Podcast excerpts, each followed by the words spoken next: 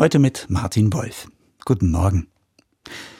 Die ganzseitige Anzeige in einer großen Zeitung fällt mir gleich ins Auge. Es ist ein Plädoyer für die Kunstsprache Esperanto. 1887 wurde sie von einem polnischen Augenarzt erfunden. Eine Weltsprache, die für jeden Menschen einfach zu erlernen ist, wollte er damals schaffen. Doch heute, mehr als 130 Jahre später, gibt es kaum mehr als zwei Millionen, die Esperanto sprechen weltweit. Als Sprache, die die ganze Welt verbinden soll, ist das Projekt gescheitert.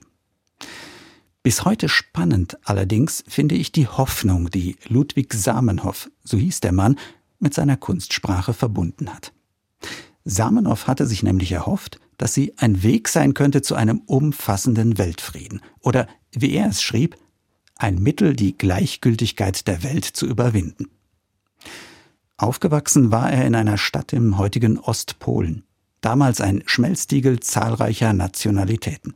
Menschen mit verschiedenen Sprachen lebten dort, die in ihren jeweiligen Ghettos aber weitgehend unter sich blieben.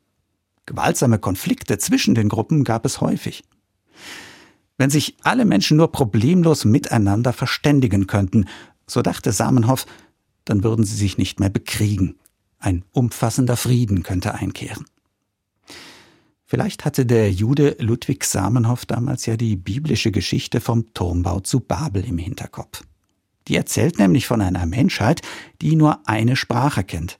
Als geeinte große Gemeinschaft glauben die Menschen in ihrer Hybris, wie Gott zu sein.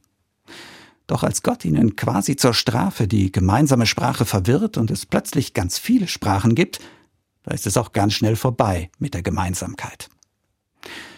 Ob sich diese Geschichte aber auch rückwärts erzählen lässt, ist fraglich. Dass eine gemeinsame Sprache Konflikte wirklich überwindet, wie Ludwig Samenhoff es sich erträumt hat, erscheint mehr denn je als naiver Traum. Die schrecklichen Verbrechen, die durch den russischen Angriff in der Ukraine geschehen, konnte die russische Sprache, die beide Völker beherrschen, kaum verhindern.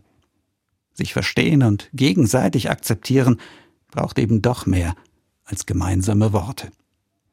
Martin Wolf aus Kaiserslautern, Katholische Kirche.